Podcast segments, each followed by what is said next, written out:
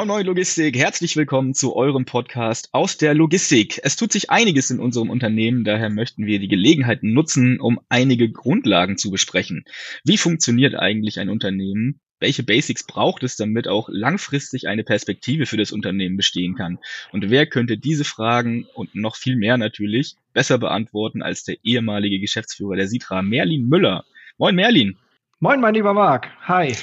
Das war kein Versprecher, wir haben richtig gehört, ehemaliger Geschäftsführer. Wie kommt's? Ja, zehn Jahre sind um. Na ja, gut, nein. wenn alles so seine Frist hat. nein, nein, nein, nein. Also äh, zehn Jahre haben natürlich auch einen Grund, aber vor allen Dingen muss man auch mal hinschauen, ähm, wie, wie es inhaltlich aufgestellt ist. Und da ist es äh, nun so, ich habe mir damals geschworen, als ich als Geschäftsführer bei der Sitra angefangen habe, äh, nach zehn Jahren mal ganz, ganz streng hinzuschauen ähm, äh, und, und sich halt auch, auch bewusst zu machen, äh, äh dass, dass man auch eine Verantwortung hat, ob man selbst noch an der richtigen Position Position im Unternehmen ist, ob die Struktur des Unternehmens noch passt oder ähm, ob die Verbindungen äh, optimal sind. Und wenn das nicht so ist, dann muss man halt etwas dran verändern. Und äh, wir haben halt geschaut, wo, wo geht die Reise hin in den nächsten fünf Jahren. Ähm, das Ziel steht fest, wir wissen das. Äh, und dann war natürlich die Frage, okay, wir wissen, wie wir dieses äh, äh Ziel oder wir, wissen, was wir machen wollen. Und jetzt ist halt die Frage, wie wollen wir das halt machen? Und beim Wie bist du denn halt im Unternehmen immer behandelnde Person. Und dann ist natürlich auch so ein bisschen Mannschaftsaufstellung gefragt. Und da auch gerade die Frage, ne, wie, wie können die Leute im Team am besten eingesetzt werden? Und da ähm, kam relativ schnell auf, dass also für die, für die nächsten fünf Jahre wir die Geschäftsführung anders aufstellen müssen. Dass also ich die Fähigkeiten, die Kompetenzen und die Erfahrung, die ich habe, ähm, als Geschäftsführer gerade nicht so nicht so ziehen, sondern da haben wir äh, Menschen, die die da deutlich besser drin sind, die also die optimale Besetzung sind. Das sind Tanja und Nele, die haben also die Geschäfte übernommen äh, und ich bin in in ein neu geschaffenes Gremium gewechselt. Äh, und bin jetzt quasi als Beirat tätig. Ähm, wir unterstützen im Beirat die Arbeit der Geschäftsleitung, kümmern uns vordringlich um wirklich große strategische Themen ähm, und sehen zu, dass die qualitative Arbeit der Führung besser wird äh, bei der Sitra. Das ist so unsere Aufgabe. Und da ist es natürlich so, dass meine Erfahrung mit Führung deutlich besser in der Rolle eines Coaches, eines, eines Begleiters, eines Beirates ist, als wenn ich quasi selbst dort bin, weil ich an der Struktur nichts ändern kann, wenn ich in der Struktur sitze. Das ist halt äh, genau das Gleiche. Ich kann ähm, äh, im Team wirksam sein, ja, dann arbeite ich im Team, aber wenn ich halt das Team leiten will, dann muss ich am Team arbeiten. Und das funktioniert selten gut, wenn man auch in den ganzen Prozessen des Teams mit involviert ist und mitarbeitet, da ist es immer besser, man steht so ein bisschen außen vor und arbeitet dann quasi nicht im, sondern am Team. Und so ist es bei mir genau so, wenn wir die Führung verbessern wollen, wenn ich äh, meine, meiner Verantwortung gerecht werden möchte, dann muss ich jetzt halt auch an der Führung arbeiten und nicht in der Führung. Das heißt, du kletterst in der Struktur einfach in der Hierarchie eins nach oben, überlässt die Zügel jemand anderem, aber lässt auch nicht ganz los, weil du doch noch irgendwie richtungsgebend agierst. Genau, das definitiv. Ich bin, bin ja nun nicht aus der Welt, sondern ich schaue natürlich drauf, ähm, äh, aber halt von außen und gucke, was kann man besser machen, was kann man in der Führung besser machen, in der Unternehmensführung besser machen äh, und wie können wir das Unternehmen besser aufstellen. Und das sieht man halt von außen deutlich besser als von innen. Genau. Genau, und über das Wie wollen wir heute ein bisschen sprechen. Zu dem Was, was uns in den nächsten Jahren äh, bevorsteht, kommen wir dann, wenn äh, Nele aus dem Urlaub zurück ist und wir Nele und Tanja mal für eine Podcast-Folge einladen und wir über Sidra 28 sprechen. Aber heute äh, gehen wir erstmal auf die Basics ein und klären erstmal, was überhaupt alles angefasst werden soll. Alles. Das, alles, ja, weil du kannst nicht etwas ändern, ohne alles zu ändern. Oh, genau. ich liebe es, wenn du Regeln zitierst. Das ist übrigens Regel 12. Dass du dir sogar die Nummer der jeweiligen Regeln merken kannst, ist ich hoffe das. Ich habe es jetzt einfach mal rausgehauen. Aber das ja, das kann niemand nachvollziehen. Das, das, nein, nein, nein, nein, nein, nein, nein, nein, Ist nicht, ist nicht Regel 12, um Gottes Willen. Ähm, steht weiter hinten. Müsste ich jetzt auch noch mal reinschauen. Äh, 21. Also die Zahlen waren richtig nur in einer anderen Reihenfolge. Also Regel 21, du kannst nicht etwas verändern, ohne alles zu verändern. Regel 12 ist Realität ist verhandelbar. Aber ist kein Podcast für oder keine Folge für Regeln. äh, Stelle ich nicht in Frage. Äh, also Merlin, was macht ein Unternehmen aus? Also was, was ist überhaupt die grundlegende Definition eines Unternehmens? Oha, Oha, gute Frage. Ähm, also ein Unternehmen ist immer eine Form von organisierter Arbeit. So muss man sich das vorstellen. Es, ein Unternehmen hat den einzelnen, einzigen Daseinszweck, also den einzigen Grund, warum es Unternehmen gibt. Die Leute glauben ja immer, ähm, ja, Arbeitsplätze, Geld verdienen, bla bla bla. So, das ist alles, alles Quatsch. Also das, das sind so Effekte, die ein Unternehmen mit sich bringt, aber deswegen darf und sollte man kein Unternehmen gründen, weil der, da ist ja der Fokus wichtig. Was soll das Unternehmen eigentlich tun? Wenn das Unternehmen Arbeitsplätze schaffen soll, hm, weiß ich nicht. Also das ist eine fa falsche Ausrichtung, weil das, da wird es keine Nachfrage für geben. Wofür gibt es Nachfrage? Für einen Nutzen und zwar für Kundennutzen. Das ist der einzige Grund, warum es Unternehmen gibt. Sie müssen Kundennutzen schaffen. Sie dürfen, sie können Kundennutzen schaffen. Und gerade dort, wo wir, wo wir Kundennutzen ähm, schaffen, indem wir arbeitsteilig Produkte oder Dienstleistungen er, erbringen, die nicht nur von einem äh, in, in einem Rutsch irgendwie gezeitigt werden können, brauchen wir halt eine Organisation dieser Arbeit. Und das tut das Unternehmen. Sie organisiert Arbeit, um Kundennutzen zu schaffen. Mhm, ne, es scheint mir erstmal sinnvoll zu sein. Welche verschiedenen Elemente gibt es in so einem Unternehmen? Welche, welche Elemente, die die Struktur eines Unternehmens ausmachen, gibt es, die relevant sind? Ähm, da schauen die Leute immer ganz schnell hin und sagen, wir haben ein Organigramm, ich kann dir die Struktur unseres Unternehmens erzählen und das ist auch richtig. Das ist halt eine Struktur, die es im Unternehmen gibt. Äh, Im Prinzip, äh, um sich das besser vorstellen zu können, äh, das gesamte Unternehmen ist ja ein soziotechnisches System, so sagt man. Also Sozio, ne, Menschen kommen zusammen, es ist ein Sozialgefüge und diese Menschen arbeiten auf verschiedenen technischen Ebenen miteinander. Damit ist zum einen natürlich der, der Prozess gemeint. Auch das ist ja eine technische Betrachtungsweise. Auf der anderen Seite benutzen sie aber auch Hardware, Software, äh, andere Formen von Technologie. Äh, und deswegen ist das Gesamtsystem ein soziotechnisches System.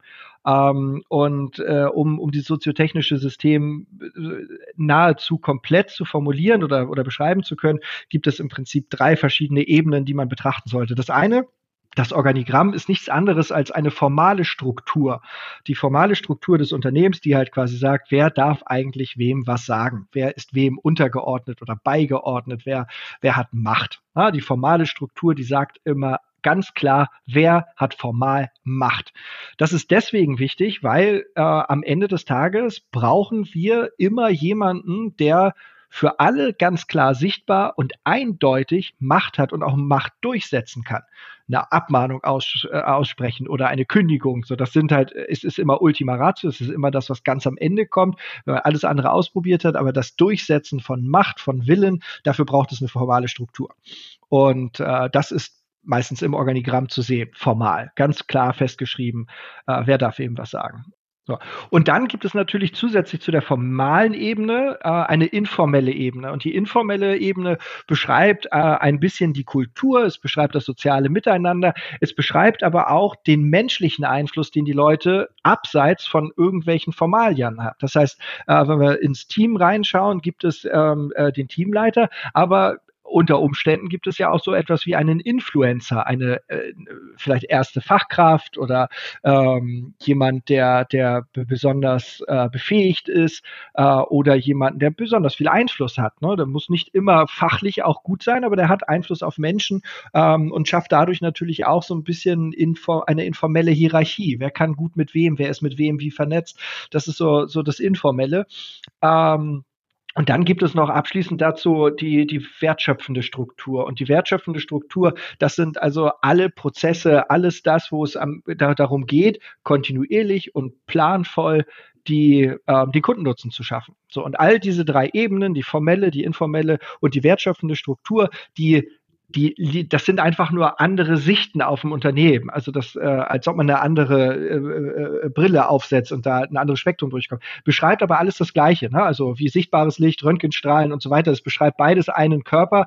Ähm, äh, und und je, je mehr Frequenzen man quasi wahrnimmt, ne, desto, desto umfassender ist der Blick da drauf. Und deswegen diese drei Strukturen, die helfen immer zu verstehen, wie ein Unternehmen eigentlich funktioniert.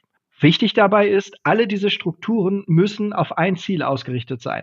Wenn nämlich die formelle Ebene äh, anders ausgerichtet ist als das, was informell passiert, dann kommt es zu Spannungen. Genau das gleiche natürlich, wenn die wertschöpfende Ausrichtung oder die wertschöpfende Struktur anders ausgerichtet ist, dann merkt man Spannungen im Unternehmen. Dann wird also ähm, das eine gesagt und das andere getan. Und das merkt man auch, äh, und das merkt auch so ziemlich jeder Mitarbeiter, ne, dass irgendwas gerade nicht zusammenpasst. Diese Spannung, die ist wirklich spürbar ähm, in den Gesprächen, in der täglichen Arbeit. Deswegen ist das so wesentlich, dass alle daran arbeiten, ähm, dass das in die gleiche Richtung zielt. Dass man da einfach miteinander committed ist.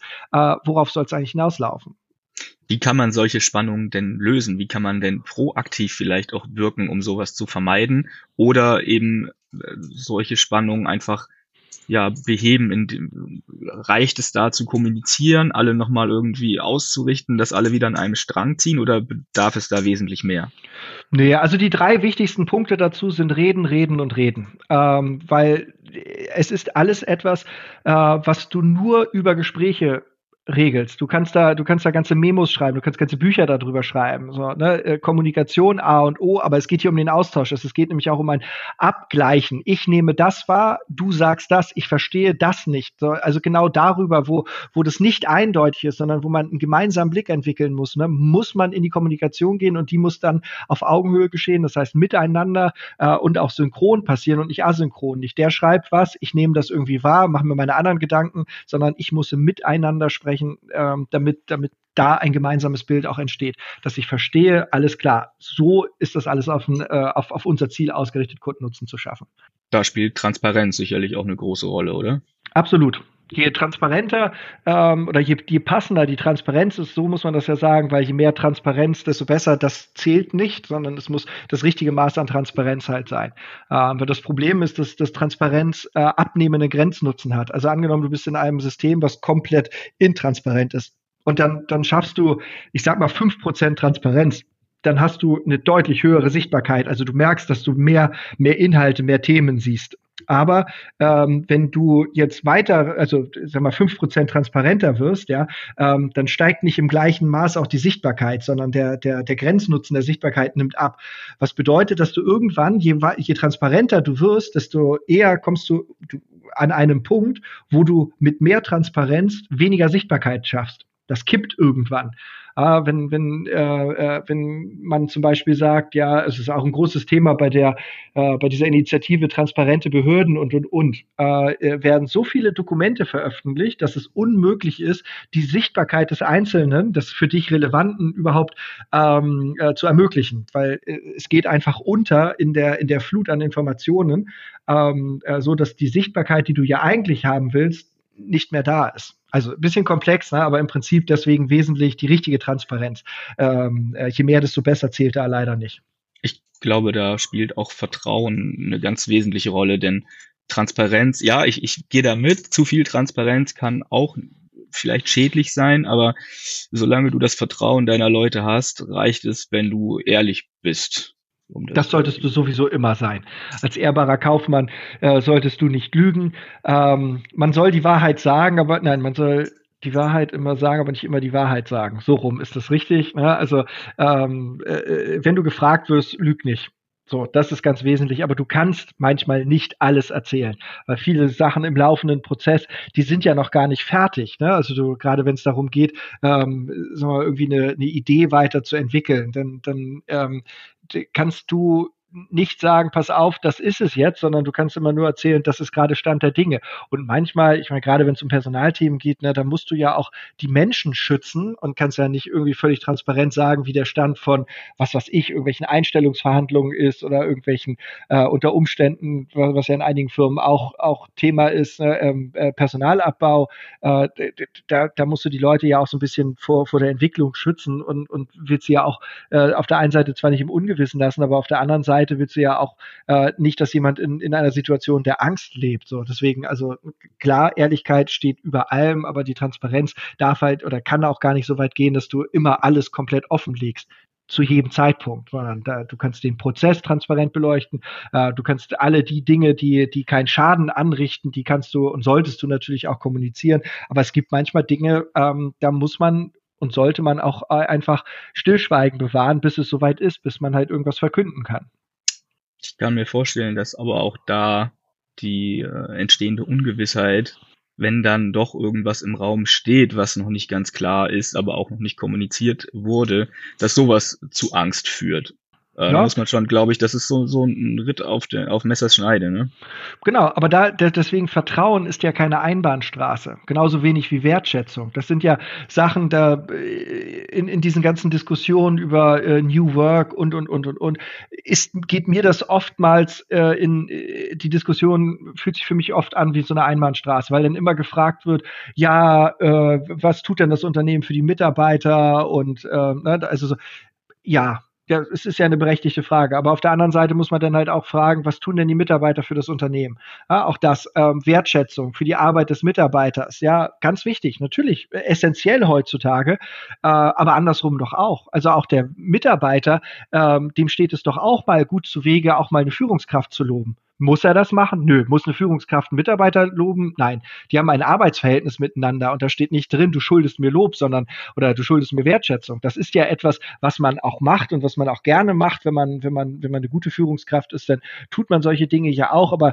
äh, steht ja nirgendwo geschrieben, dass es in die andere Richtung nicht auch sinnvoll ist, das zu tun. Also da, man kann Wertschätzung der Führungskraft gegenüber haben, sollte man auch haben äh, und auch dem Unternehmen gegenüber. Ne? Auch, auch da dankbar sein und äh, Dinge bemerken, ne, die da irgendwie passieren. Und beim Vertrauen ist es genau das Gleiche. Ne? Das Vertrauen in beide Richtungen. In dem Moment, wo ich merke, dass mir als Mitarbeiter vertraut wird, weil man mit mir Informationen teilt, weil man ähm, äh, mit mir irgendwie die Entwicklung teilt, weil man mich mitnimmt, weil man mich partizipieren lässt und so, schulde ich dem Unternehmen doch aber auch Vertrauen und auch gerade den Führungskräften muss ich doch dann auch vertrauen, dass die schon im Sinne der aller Stakeholder entscheiden und, und ihren Job machen.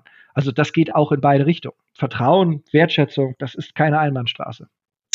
Bevor wir uns da fest quatschen, da kommen wir sicherlich nämlich bei ähm, Sitra 28 auch noch dazu, ähm, lass uns doch über die kommenden Entwicklungen und was es für diese Entwicklungen braucht reden. Äh, beispielsweise wir haben beim Jahres-Kickoff-Event äh, darüber gesprochen, über Vision und Mission. Ja. Kannst du den Unterschied der beiden Definitionen einmal herauskristallisieren? ja, ja. Also das sind ja so, es, meistens ist das so ein Dreiklang, wo man sagt Vision, Mission, Strategie. Das wird meistens so in einem Atemzug, wenn man vorher ein bisschen mehr Luft geholt hat, genannt. Ähm, und im Prinzip äh, beschreibt das äh, so ein bisschen die, da, man kann es auch an, äh, also es hat eine zeitliche Dimension, aber es ist halt auch ähm, ist so ein bisschen der um, Umfang, der Impact, wie schwer wiegt das eigentlich? Und da fängt man meistens mit der Vision an. Was ist eine Vision? Ein, eine Vision ist ähm, sehr normativ. Es gibt also vor, am einfachsten kann man sich das vorstellen, dass man sagt, äh, eine Vision ist eine Beschreibung einer perfekten Zukunft, einer, eines perfekten Zustandes, wo, wo man sagt, okay, wenn wir das haben, dann wäre die Welt besser ob das jetzt die eigene Welt ist oder die, die, die gesamte Welt oder die Welt in seiner Branche oder die Welt seiner Kunden, äh, spielt erstmal da untergeordnet eine Rolle, ähm, sondern es geht wirklich darum, dass man sagt, äh, meine, meine Vision sagt aus, wofür arbeite ich, was ist das Große, worauf ich einzahle, was für eine Veränderung möchte ich in der Welt sehen. Und äh, meistens ist es so, dass eine Vision mit einem, äh, also eine, eine Vision im Englischen ja ein, äh, äh mit einem Vision Statement begleitet wird, äh, eine Erklärung dazu, weil die Vision ist meistens ein Satz oder zwei Sätze. So. Und ähm, die Vision zum Beispiel der Sitra ähm, ist eine Logistik, die für alle Partner die passenden Verbindungen schafft. Unsere Vorstellung einer perfekten Zukunft ist, dass wir eine Logistik haben, die, die sich als Netzwerk versteht, die, die von sich selber weiß, dass es so, ziemlich die wichtigste Branche ist, um sicherzustellen, dass Versorgung, Wohlstand, Sicherheit in unserer Gesellschaft äh, geregelt ist, dass wir wissen, okay, damit ähm, äh, die, die Logistik, die brauchen wir, damit unsere Gesellschaft so funktioniert, wie sie funktioniert. Und da spielt es keine Rolle, wie das politische System ist oder ähm, äh, äh, äh was gerade irgendein Trend ist, sondern, sondern ohne Logistik werden wir es nicht hinkriegen, Versorgung, Wohlstand und Sicherheit aufrechtzuerhalten. Und die Branche weiß das. Im Moment sind wir eine unsichtbare Industrie. Das heißt, wir machen unseren Job und es läuft auch alles, aber weder kriegen wir die nötige Anerkennung noch sag mal, verstehen die meisten Leute eigentlich, wie, wie essentiell Logistik ist. Und das ist aber etwas, was wir machen wollen. Wir wollen eine Logistik haben, die sich ihrer selbst bewusst ist, der Wichtigkeit ihrer selbst bewusst ist, aber die vor allen Dingen auch passende Verbindung für alle Beteiligten schafft. Und damit meinen wir nicht nur so Verbindungen zwischen der Spedition und dem Transportunternehmer oder zwischen der äh, Spedition und dem, dem Verlader oder dem Auftraggeber, sondern zwischen allen, zwischen Mitarbeitern und dem Unternehmen, zwischen Führungskräften und Mitarbeitern, weil es ist alles ein Netzwerk ähm, auf unterschiedlichen, äh, ähm, äh, wie soll man das sagen, aus unterschiedlichen Perspektiven. Es ist ein menschliches Netzwerk, es ist aber auch ein technisches Netzwerk und unsere Vorstellung ist, dass alle Partner die passenden Verbindungen dafür haben. Das heißt, passend im Sinne von der, der Umgang mit Arbeitnehmer und Arbeitgeber, der ist halt für beide Seiten passend. Der Umgang zwischen Transportunternehmer und Spedition ist für beide Seiten passend. Und nicht so, dass es dort Reibung gibt, sondern das Netzwerk wird dann ideal funktionieren, wenn wir möglichst wenig Reibung im System haben. Und wenig Reibung, dafür brauchen wir passende Verbindungen. So, also das ist auch bewusst technisch formuliert, äh, weil, weil Logistik unfassbar viel mit Technik zu tun hat. Oh, und weil man sich dann auch ein bisschen besser vorstellen kann. Darum geht es uns. Das ist unsere Vision. Das ist die, die große Zukunft. Und da muss man ehrlich sein, Marc, das wird nie passieren. Das, wir werden niemals die perfekte Logistik haben. Aber wir werden jeden Tag daran arbeiten, dass wir da hinkommen. Und die Mission, das ist ja auch etwas ganz Entscheidendes, ist ja, was ist unser Beitrag? Was ist äh, eigentlich das, was, was können wir in den nächsten Jahren machen, ähm, äh, und damit ist halt wirklich gemeint in den nächsten 15, 20 Jahren. Die Mission, die geht halt ein bisschen länger, ja. Ähm, äh, und das, da ist halt die Frage, wie sieht unsere Mission aus? Um unsere Vision zu erreichen? Was tun wir, um dass das darauf einzahlt? Und deswegen bei der, bei der Sitra, wir sagen ja Logistik passend so. Wir wollen ja das volle Potenzial von Mensch und Logistik entfalten. Und das machen wir, indem wir gemeinsam ein wertschöpfendes und nachhaltiges Netzwerk aus Menschen und Unternehmen entstehen lassen und gestalten. Und da ist es für uns ganz wichtig, dass wir das schon so interpretieren, dass diese Verbindung ist ja in unserem Bereich, ist das, ist das eine Dienstleistung. Jede Verbindung, die wir haben, ist eine Dienstleistung an dem anderen. Die Verbindung zwischen dem Disponenten und dem Fuhrunternehmer oder zwischen dem Disponenten und dem Fahrer, das ist, die ist geprägt von Dienstleistung, von Service. Der Fahrer und der Disponent müssen füreinander Service bieten, um gemeinsam einen, einen, einen super Transport abzuliefern. Und in die andere Richtung genauso. Zwischen Kunde und, und dem Spediteur ist es ja genau das Gleiche. Das sind ja wechselseitige Dienste, wechselseitige Dienstleistungen oder Services. Und die müssen miteinander so harmonieren, dass man sagt, das passt das passt, hier entsteht keine Reibung. Und natürlich auch innerhalb des Unternehmens. Das heißt also, die, ähm, äh, der, der, der Arbeitnehmer äh, erbringt ja eine Dienstleistung, ähm, äh, indem er seinen Job möglichst gut macht. Und äh, das Unternehmen äh, erbringt ja eine Dienstleistung, einen Service für den Arbeitnehmer, indem es möglichst optimale Bedingungen schafft, um zu arbeiten. Und zu Arbeitsbedingungen gehört ja nicht nur wir, das, das richtige Equipment oder ähm, die richtige Struktur des Arbeitstages, sondern da gehört ja auch dazu ähm, die Begleitung äh, durchs Berufsleben, die Weiterentwicklung. Da gehört auch das Gehalt mit dazu und, und, und. Also die, die, da auch da die passende Verbindung schaffen zwischen dem Mitarbeiter und dem Unternehmen, weil nicht jedes Unternehmen und jeder Mitarbeiter äh, harmonieren miteinander. Ne? Das, da das muss halt auch immer passen. Und das ist unsere Mission, dafür zu sorgen, dass wir, dass jeder in unserem Netzwerk versteht, dass er Dienstleister am anderen ist, am, am Netzwerkpartner und zusieht, dass diese Dienstleistung wirklich grandios gut wird. Das ist unsere Mission. Das tun wir, weil wir überzeugt davon sind, dass das auf unsere gemeinsame Vision ähm, einzahlt. Das sind ja jetzt erstmal alles in meiner Meinung zumindest, eher kurzfristige Ziele, das alles aufzugleisen. Was sind die langfristigen Ziele, die dabei äh, in der Planung sind oder am Horizont stehen? Langfristig geht es natürlich darum, dieses Netzwerk noch mehr zu gestalten, also noch, noch ausufernder zu gestalten, als es im Moment der Fall ist. Ähm, da äh, sind wir dabei, äh, über, über digitale Ökosysteme zu sprechen. Ähm, das klingt spannend. Das ist es auch. Vor allen Dingen äh, ist es deswegen spannend, weil es auch ein bisschen was von Kaffeesatzleserei hat. Äh, wir wissen noch gar nicht, wie diese digitalen Ökosysteme aussehen werden, wenn sie dann so richtig, richtig da sind. Wir merken jetzt schon über verschiedene Plattformanwendungen, über digitale Anwendungen in der, in der Spedition, dass diese Vernetzung weitergeht und, und, und. Aber von einem digitalen Ökosystem jetzt schon zu sprechen, das wäre einfach mal viel zu früh. Ähm, äh, aber das ist genau das, was wir in den nächsten 15, 15 Jahren entwickeln, entdecken und mitgestalten wollen. Ja, als Vorreiter in der Digital oder in vielen Digitalisierungsthemen steht uns das sicherlich auch gut. Das denke ich auch. auch. Nein, auf, auf jeden Fall. Aber da, da kann man jetzt gar nicht sagen, die Welt wird so und so aussehen. Dafür sind die, sind die externen Effekte, die dann wirksam werden. Ne? Und, und äh, also im Kleinen, in Anführungsstrichen klein, ob das jetzt Anwendungen sind, die die Zusammenarbeit verändern oder ob das Plattformlösungen oder organisatorische Lösungen sind, die, die dann die, die Zusammenarbeit äh, anders werden lassen, als es vor 30, 40 Jahren der Fall war oder vielleicht auch vor zehn Jahren. Ähm, das ist ja irgendwie das Spannende, das mit zu begleiten und, und dort auch, auch seinen Einfluss geltend zu machen. Ne? Dass alleine die Diskussion mit zu befeuern ähm, und, und zu schauen, wie kann eigentlich so eine Logistik aussehen im Detail und sich dem halt anzunähern und Teil dieses Entstehungsprozesses zu sein, ist total super. Freue ich mich sehr drüber. Wie würdest du die größten Herausforderungen in dem Zusammenhang äh, auf die Vision und die Ziele der Sitra beschreiben? Oder wie siehst du oder wie sie, die größten Baustellen, die da auf uns zukommen werden?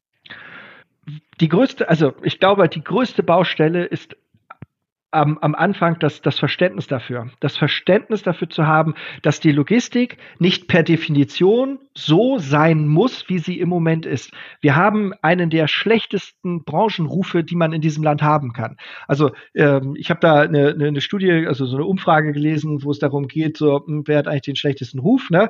Banken, Versicherungen, Logistik. Das sind die Top drei mit dem schlechtesten Ruf. Wenn so, irgendwie traust du den Leuten nicht und hm, hm.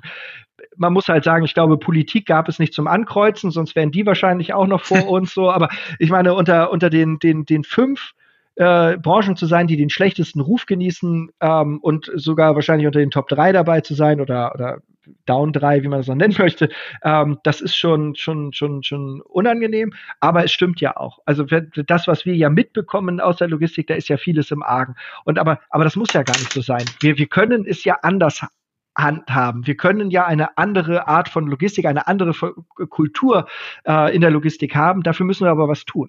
Weil es geht darum, wie verhalten wir uns, äh, wie, wie lösen wir Probleme. Das, diese ganzen Fragen, das wie arbeiten wir, ähm, äh, haben sich ja eingefasst. Das ist ja nicht so, dass es ein Dekret gibt, äh, jeder Logistiker muss so und so sein, sondern man lernt es ja, äh, das sind kulturelle Handlungen, die schaut man sich ab, da gewöhnt man sich dran, da passt man sich halt dran an. Und das müssen wir dran ändern, dass dieses, das macht man so, anders ist, besser ist als das, was bisher gelebt wird. Und da ein Verständnis zu schaffen, dass wir dem nicht ausgeliefert sind, sondern dass wir unseren Einfluss nutzen können. Sicherlich erstmal im Kleinen. Wir sind kein Riesenunternehmen. Wir sind kein DAXer, kein Kühne, kein Schenker. Ähm, wir sind ein kleines Unternehmen. Aber das bedeutet ja nicht, dass wir nicht auch dazu beitragen können, dass man den Finger in die Wunde legt, dass man sagt, was falsch läuft. Ähm, und, und dass man halt in seinem Wirkungsumfeld Dinge schon verändert, weil du kannst nicht die ganze Welt verändern. Kein Mensch kann das, aber du kannst im Bereich, in deinem Bereich wirksam sein. So und da ganz klar, ne, ähm, sei die Veränderung, die du in der Welt sehen willst. Ne? Möchtest du eine faire partnerschaftliche Logistik, willst du passende Verbindungen haben, dann schaffe diese Verbindung. Ne, sieh zu, dass du die passende Dienstleistung, den passenden Service äh, bietest ne, und kommunizier das, formulier das, ne, sprech das an, sag, was, was brauchst du, was brauchst du, damit es passend ist. Egal ob intern oder extern, ne, das ist etwas wesentlich. Wenn da das Verständnis erstmal da ist, ne, dann glaube ich, dann ist eine der größten Baustellen geschaffen, weil du dann nämlich das richtige Mindset bei allen Beteiligten hast. Nicht nur bei, bei Mitarbeitern und Führungskräften bei der Sitra, sondern letztendlich auch bei den Kunden, bei den Fahrern, bei den Transportunternehmern, ähm, bei anderen Partnern in der Transportkette, wenn das Verständnis da ist, ne, dann wird alles möglich. Das ist das Fundament zu allem. Wie würdest du sagen, oder wie, wie wichtig würdest du sagen, sind die Unternehmenswerte und logischerweise deren Auswirkungen auf die Mitarbeiterbindung und Motivation, weil ich glaube, dass das gerade auch ein sehr relevantes Thema ist in diesem Prozess, in dieser Entwicklung, die das Unternehmen gerade durchmacht. Ich glaube, also Werte sind immer wichtig, weil Werte dienen uns zur Orientierung. Ähm, man, man, muss aber auch hinschauen. Ähm, es, gibt, es gibt ja so eine Art, also es gibt ja keine Art, sondern es gibt ja eine Bedürfnispyramide. Und ähm, äh, Werte kommen, sind, sind, sind kein Fundament. Auch wenn das oftmals so getan wird, als ob Werte sind essentiell, sie sind ein ganz wesentlicher Baustein, aber sie sind nicht das Grundsätzliche sondern da ist, es gibt eine ganze Menge die da, Themen, die da drunter irgendwie liegen. Ähm, äh, fühle ich mich sicher? Und damit meine ich nicht nur, ist mein Job sicher, sondern fühle ich mich sicher? Äh, da, da spielt dann Fehlerkultur mit rein, da, da spielt dann aber auch sag mal, so eine Art soziale oder psychologische Sicherheit mit rein und so weiter und so fort. Ähm, das auch ganz viel damit zu tun hat, wie wird eigentlich mit mir umgegangen, nicht nur intern, sondern auch über die Unternehmensgrenzen hinweg. Wie redet eigentlich mein Kunde mit mir? Ja, wie geht der mit mir um? Das sind so Dinge, da kann man über Werte im Unternehmen so viel reden, wie man möchte. Wenn in der Branche äh, ein rauer Wind herrscht, ne, dann ist das total nett, wenn du Decken auslegst bei dir.